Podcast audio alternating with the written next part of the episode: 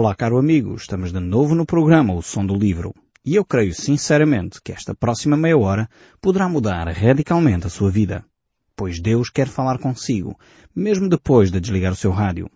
Eu sou Paulo Chaveiro e nós hoje estamos de volta ao Novo Testamento e estamos a olhar para o livro de Hebreus. Este livro que é tão interessante. Nós estamos no capítulo 1 e vamos ver o verso 2. No último programa nós podemos fazer uma introdução lendo também o verso 1 deste mesmo livro. E realmente esta epístola uh, que nós temos aqui diante de nós, ela revela a pessoa de Jesus Cristo de uma forma uh, totalmente nova, peculiar até. Uh, realmente transporta-nos para perto da pessoa de Jesus. Nós necessitamos de conhecer bem melhor a pessoa de Cristo para poder crescer na nossa vida, na nossa vida de santificação, na nossa vida de oração, na nossa vida de meditação. Quanto mais nós conhecemos a Cristo, mais próximos nós ficamos de Deus, melhor nós nos conhecemos e realmente podemos melhorar a nossa qualidade de vida. E é essa a proposta que Deus traz ao ser humano, que nós possamos viver uma vida que vale a pena ser vivida. Então, se você tem esse desejo no seu coração, convido a ficar connosco uh, nos próximos minutos para podermos analisar aquilo que Deus tem neste livro de Hebreus, que realmente pode transformar a nossa vida. Este texto que nós vamos ver vai apresentar-nos a Cristo como sendo superior a todos os profetas que alguma vez existiram. Há algumas religiões que consideram Jesus Cristo como um profeta. Eh, os muçulmanos, por exemplo, têm grande respeito pela pessoa de Cristo, consideram-no como um profeta. Mas o texto de Hebreus mostra claramente que Cristo é superior a qualquer profeta que alguma vez já existiu, mesmo maior que Maomé, mesmo maior do que qualquer outro ser que tenha sido bondoso. Uh, e realmente há muitas religiões que têm os seus próprios líderes, que são pessoas, muitas delas extraordinárias, uh, e algumas dizem, bem, Cristo foi um homem bondoso. Eu quero dizer, pela Bíblia nós vemos que Cristo não foi só um homem bondoso. E neste texto de Hebreus nós vamos ver que Cristo é muito superior aos homens bondosos. Eh, Cristo não foi só um homem bondoso, Cristo não foi só um profeta, Cristo não foi só um líder religioso, Cristo foi o próprio Deus feito homem. E esta é a grande diferença. Alguns dizem respeitar a Cristo, mas quando tentamos diminuir a pessoa de Cristo de, daquilo que ele é na realidade, para todos os efeitos, estamos a desrespeitá-lo. Então não basta dizer que Cristo foi um homem bom, não basta dizer que Cristo é um profeta interessante, não basta dizer que Jesus Cristo tinha uma filosofia de vida eh, inovadora. Não. Se ele de facto foi tudo isso, eh, ele só poderia ser quem ele disse que ele era, que era Deus feito homem. Então, ou Jesus Cristo era quem ele dizia ser, ou então ele era um grande uh, mentiroso, porque não poderia ser uma boa pessoa, um bom profeta, porque ele afirmou-se ser o próprio Deus. Então temos que ter esta mentalidade, uh, perceber quem Cristo disse ser, o que é que as Escrituras dizem acerca de Jesus Cristo, e é exatamente isso que nós vamos propor, refletir consigo nos próximos minutos. Uh, vejamos o verso 2 deste capítulo 1. Ele diz, nos últimos dias nos falou pelo Filho a quem constituiu herdeiro de todas as coisas, pelo qual também fez o universo. Aqui temos uma declaração acerca da pessoa de Jesus Cristo que é extremamente interessante. Aqui vemos que, em primeiro lugar, eh, nos últimos dias Deus nos fala através eh, da pessoa de Jesus Cristo. Se por um lado eh, os ouvintes diretos desta epístola, que queremos que foi o apóstolo Paulo que escreveu aos Hebreus, eh, eles estavam a pensar que ainda haveria profetas que viriam com uma mensagem da parte de Deus. Deus está a dizer, a minha mensagem ao homem agora passa pelo Filho. A minha mensagem ao homem vem através da pessoa de Jesus Cristo. Cristo deu-nos a sua última palavra. Não pode haver mais acréscimos à palavra de Jesus Cristo. Eu quero dizer isto com todas as letras, porque infelizmente temos de vez em quando assistido a determinados líderes religiosos que se arrogam receber da parte de Deus revelação nova. Eu quero dizer que em Cristo Jesus a revelação cessou. Não há revelação extra-bíblica que possa ser considerada palavra de Deus para os nossos dias. A Bíblia está completa em si mesma. A Bíblia, ela encerra toda a mensagem de Deus. Então, se há líderes religiosos que andam a escrever epístolas, que andam a escrever cartas aos seus fiéis, como se fosse revelação divina para os nossos dias, eu quero dizer que em Cristo Jesus eh, encerrou-se a mensagem bíblica. Aliás, o texto bíblico diz exatamente isso. Nos últimos tempos, Deus vai nos falar através da pessoa de Cristo. Isto não quer dizer, como é óbvio, que Deus não fala através de um irmão. Não é isso que eu estou a dizer. Não confundam as coisas. É óbvio que às vezes nós estamos a conversar com uma pessoa e essa pessoa traz-nos uma reflexão nova, traz-nos um pensamento para aquele momento concreto que nós estávamos a viver. Não é disto que eu estou a falar. Atenção. Estou a falar de algumas pessoas que dizem uh, que de alguma forma estão a escrever epístolas novas, estão a escrever a palavra de Deus para os nossos dias. Isto a Bíblia mostra claramente que foi encerrado com o livro de Apocalipse, com o apóstolo João, e em Cristo Jesus a mensagem ficou completa. Então é importante vermos este aspecto. E nós aqui, neste autor do livro de Hebreus, vamos encontrar sete declarações uh, que são surpreendentes, são realmente fantásticas, que vão mostrar a superioridade do Filho de Deus, do próprio pessoa de Jesus Cristo. Essas declarações uh, são tremendas e nós vamos ver aqui já neste verso 2 logo duas destas declarações. A primeira é que Jesus Cristo é quem Ele, Deus, constituiu herdeiro de todas as coisas. E é também através dele eh, foram criadas todas as coisas. Então a primeira declaração que nós vemos aqui é que Cristo Jesus foi o Criador de todas as coisas. E por isso mesmo Ele é o legítimo dono de tudo. Uh, isto é uma declaração tremenda. Algumas pessoas quando olham o livro do Gênesis, nós vemos lá Deus a criar o universo. E vemos que, através da palavra de Deus, uh, o mundo foi criado. E agora aqui, surpreendentemente, já Colossenses tinha feito esta mesma afirmação, uh, Cristo Jesus é o Criador. Cristo Jesus é Deus que se fez homem, habitou entre nós, mas este Deus que se fez homem e habitou entre nós é o Criador do universo. Aquele bebê que nasceu em Belém, que nós tão uh, saudosamente recordamos no Natal, entoamos cânticos lindos nessa época, reunimos a família e temos uh, aquela paz de espírito uh, que encontramos naquela época, porque foi decretada pelos anjos ao mundo, paz aos homens a quem Deus quer bem. E de facto nesse período da nossa vida, quando nós celebramos o Natal, de alguma forma essa realidade, essa verdade espiritual se concretiza no coração e nas famílias. E, quando vemos isso acontecer, percebemos que aquele bebê de Belém, que nasceu vulnerável, nasceu uh, de alguma forma bastante frágil, é o Criador de todas as coisas. Esta é uma declaração tremenda. Cristo fez o mundo, o homem, é verdade que tinha domínio sobre a natureza, mas, porque Deus lhe concedeu esse domínio, mas Cristo Cristo tinha esse domínio, era dono de todas as coisas, criador de todas as coisas. E vemos aqui esta ideia de que Cristo é herdeiro, não é que Cristo precisasse de herdar nada, porque foi Ele que, que criou todas as coisas. Aqui a ideia tem a ver com uh, a autoridade que Deus tinha dado a Adão e que ele perdeu uh, com a queda. Então Adão perdeu uh, o domínio, perdeu a autoridade com a queda e em Cristo Jesus ele recuperou essa autoridade. Porque Deus se fez homem e habitou entre nós e ao morrer na cruz e ao ressuscitar, vencendo a morte e o inimigo Satanás, então Cristo recuperou para si, tornando-se assim, desta forma assim, herdeiro de todas as coisas. Então espero que hum, tenha ficado claro uh, esta autoridade que Cristo recupera para si, vindo à Terra fazendo-se homem. E se nós nos lembrarmos uh, de alguns textos do, dos Evangelhos, vamos perceber que Cristo tinha autoridade sobre as doenças, por exemplo. Cristo tinha autoridade sobre os animais. Não sei se você reparou, uh, se lê com atenção quando Jesus diz ao apóstolo Pedro para ele ir ao mar, lançar um anzol uh, e pescar um peixe e desse peixe trazia o dinheiro necessário para pagar imposto. Ou quando diz aos apóstolos, lancem a rede para o outro lado do barco e dessa forma apanhar os peixes. Cristo tinha autoridade sobre os animais, eh, sobre a natureza criada. Cristo tinha autoridade sobre as tempestades, sobre os ventos, sobre as chuvas. Ele tinha o domínio que Adão uh, perdeu uh, na queda. Eu creio que era este domínio que Deus tinha dado ao homem.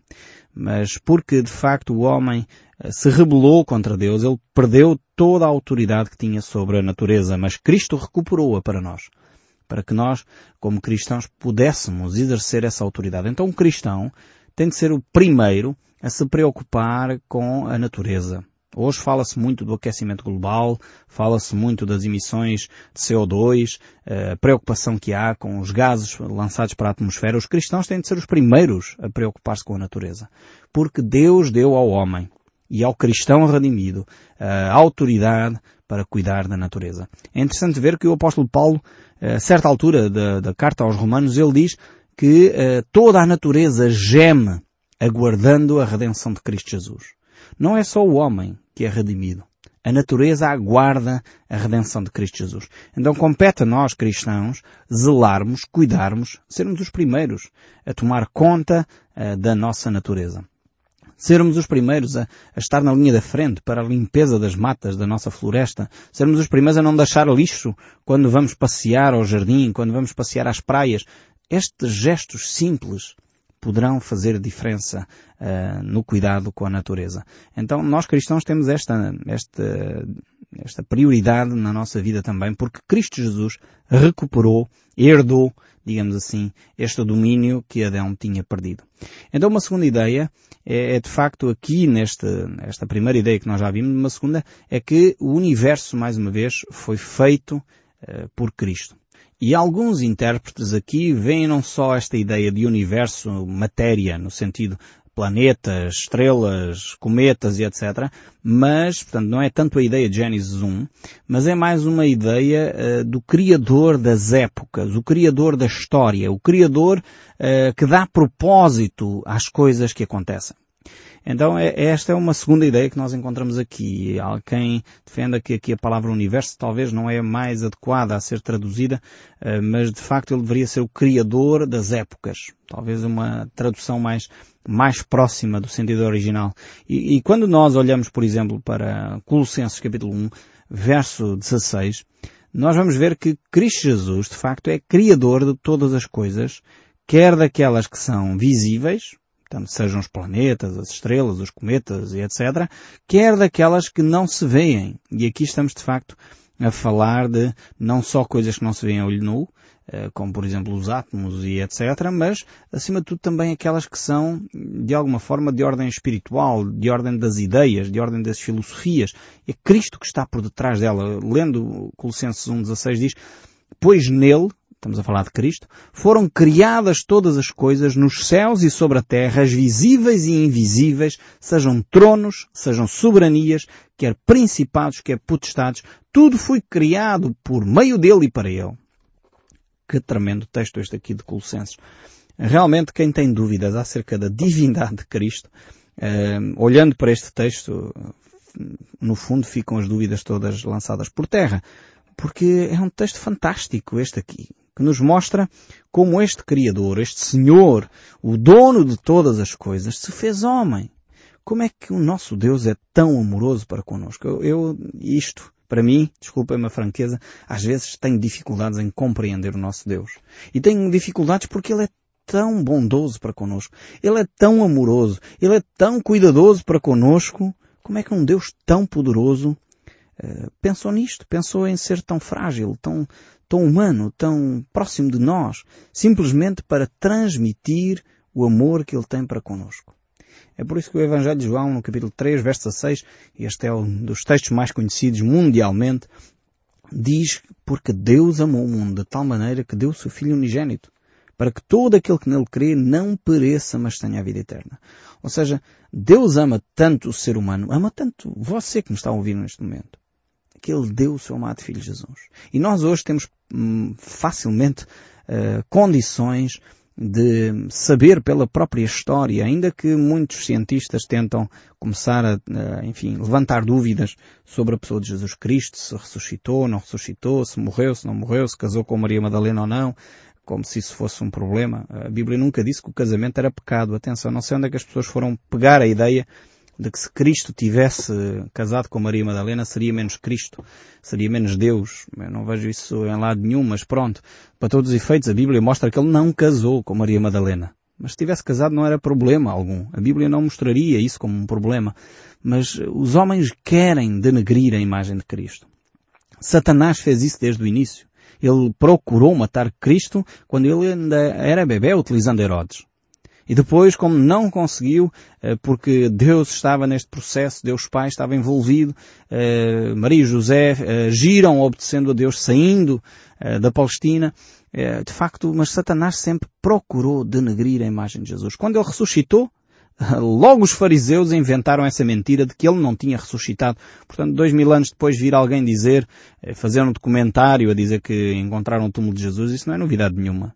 Já os fariseus, a quem Jesus chamou de hipócritas, eh, diziam o mesmo. Portanto, não há novidade sobre isso. Mas o que interessa aqui é nós percebermos que este Senhor, o dono de todas as coisas, o Criador, aquele que disse e aconteceu, ele disse haja luz e houve luz. Ele disse haja planetas e houve planetas.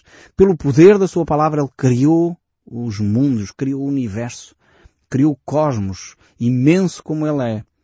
E ele disse, eu vou-me fazer homem porque eu quero transmitir o amor que eu tenho por cada um destes homens, por cada uma destas mulheres, por cada uma destas crianças. E é este Deus que nós muitas vezes não compreendemos, é este Deus a quem nós desprezamos. Precisamos de repensar a nossa espiritualidade. Precisamos de repensar que ideia nós temos acerca do Cristo? Como é que nós encaramos a vida com Jesus? Como é que nós encaramos o nosso Deus? Porque muitas vezes nós temos um Deus muito mais grego ou romano, muito mais parecido com os deuses eh, da idolatria romana, da idolatria grega, do que o Deus cristão. Nós precisamos repensar a nossa fé. Precisamos de repensar a nossa religião. Precisamos de repensar quem é o Deus da Bíblia e não o Deus que nos foram contando um Deus que anda a atemorizar as criancinhas se não comerem a sopa? Não é esse o Deus da Bíblia. Precisamos de realmente repensar o nosso Cristo. E este Cristo é o Deus Todo-Poderoso que se fez homem para que nós pudéssemos ter uma comunhão com Ele. Depois, além de percebermos que é o Deus que dá propósito, sentido à história, à sua história, e as coisas que acontecem na sua vida têm duas origens. Eu quero dizer que Deus é soberano sobre todas elas, mas tem duas origens. Ou é porque você desobedeceu a Deus e muitas vezes está a ceifar aquilo que semeou, no sentido que está a colher os frutos de más decisões que tomou, ou então é porque Deus está a conduzi-lo para levá-lo a um novo patamar de um relacionamento com Ele totalmente diferente. Nós, seres humanos, às vezes só repensamos a nossa vida quando entramos em crise. E algumas pessoas telefonam-me ou escrevem-me a dizer que estão a passar por uma crise. Isso pode ser positivo, pode levá-lo a repensar a sua vida, a mudar os valores que o têm norteado até aqui, que se calhar não são os melhores valores.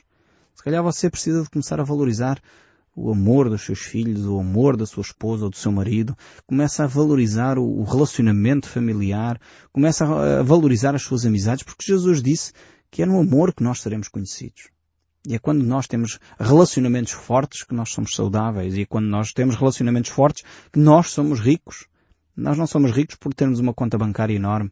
Há pessoas que têm uma conta bancária imensa, mas são extremamente pobres, são miseráveis, porque não têm paz interior, não têm paz consigo mesmos e isso não tem preço. Não se paga com psiquiatras, nem com psicólogos, nem com medicamentos. Essa paz interior encontra-se em Cristo Jesus. Este é o Deus que dá propósito ao universo. E o verso 3 ainda diz, Ele é o resplendor da glória. Aqui vemos que, de facto, Cristo Jesus tornou-se manifesto para cada um de nós. Eh, aqui a ideia de resplendor da glória é que Ele reflete eh, a imagem do Deus invisível. Nós não podemos ver Deus. Assim como nós não podemos contemplar o Sol olhando diretamente para Ele, porque se você fizer isso durante muito tempo fica cego, no entanto, se nós colocarmos uns filtros, não sei se aconteceu consigo há algum tempo, quando houve o eclipse, uh, pôs uns óculos especiais ou umas radiografias para, para escurecer o sol, ou uns óculos escuros, mas mesmo assim não podemos contemplar o sol diretamente muito tempo, porque aquilo fera a nossa vista. Assim nós não podíamos contemplar a pessoa de Deus da mesma forma. E por isso Cristo se tornou o resplendor dessa glória. Cristo tornou-se materializável a glória de Deus para que nós pudéssemos ver. E a expressão exata do ser de Deus é esta declaração tremenda. Jesus Cristo não é um Deus menor, como alguns dizem, como algumas religiões querem afirmar. Jesus Cristo é Deus com D maior. É Filho de Deus. Por isso nós cristãos acreditamos em Deus Pai, Filho e Espírito Santo. Ele é a expressão exata do seu ser, sustentando todas as coisas pelo poder da sua palavra. Tremendo isto. Nietzsche disse que Deus morreu. A Bíblia diz não, Ele está vivo e Ele sustenta todas as coisas. Se não for a palavra de Deus, se não for o poder de Deus, o nosso planeta já tinha sido engolido pelo Sol há muito tempo. O nosso planeta teria chocado com um meteor qualquer, com outro planeta qualquer, teríamos desaparecido da face da Terra há muito tempo. É Deus quem sustenta todas as coisas. E depois de ter feito tudo, a purificação dos nossos pecados. Ele não só sustenta, como Ele purifica os nossos pecados. E este Deus é tremendo. Um Deus que não tinha razão nenhuma para se preocupar conosco. Um Deus que tem o universo todo, imenso, tremendo. Os cientistas, quando, quando conseguem vislumbrar o universo através dos potentes telescópios que hoje se têm criado, ficamos pasmados com a dimensão do universo. E Deus, num pequeno grão, lá num canto de uma galáxia, Deus se preocupa conosco, ao ponto de querer purificar o nosso pecado. Isto para mim faz-me ficar de boca aberta. Para mim, pasma-me perceber este amor tão grande de Deus por mim e deste amor por si. É este Cristo que nós nos vamos propor apresentar aqui neste livro de Hebreus. É este Cristo totalmente diferente que nós percebemos que é superior a qualquer profeta, superior a qualquer homem bom, superior a qualquer líder religioso. Ele é o próprio Deus feito homem. E menos que isto é denegrir a imagem de Cristo. Menos que isto é, de alguma forma, negar a fé. Por isso, algumas religiões que tentam dizer que Jesus Cristo é um Deus com D pequeno, que Ele é simplesmente só, unicamente o Filho de Deus, mas não é Deus, é negar a fé pela base. Nós queremos num só Deus, que se expressa, que de facto é, é manifesto, é apresentado, é, subsiste em três pessoas. Pai, Filho e Espírito Santo. E esta é uma das declarações mais importantes da cristandade em todo o mundo. Acreditamos num só Deus que subsiste em três pessoas. Pai, Filho e Espírito Santo. Eu espero que você possa, ao longo dos próximos programas, encontrar este Cristo, que é um Cristo pessoal, todo-poderoso, que veio para purificar o seu pecado lhe dar um novo relacionamento com Deus, para que você possa experimentar a vontade de Deus, que é boa, perfeita e agradável. Nós hoje vamos ficar por aqui porque não temos mais tempo, para pena minha. Mas no próximo programa voltaremos a ouvir o som deste livro. Continuo uh, a estar atento e ligado connosco. Que Deus o abençoe ricamente e até ao próximo programa.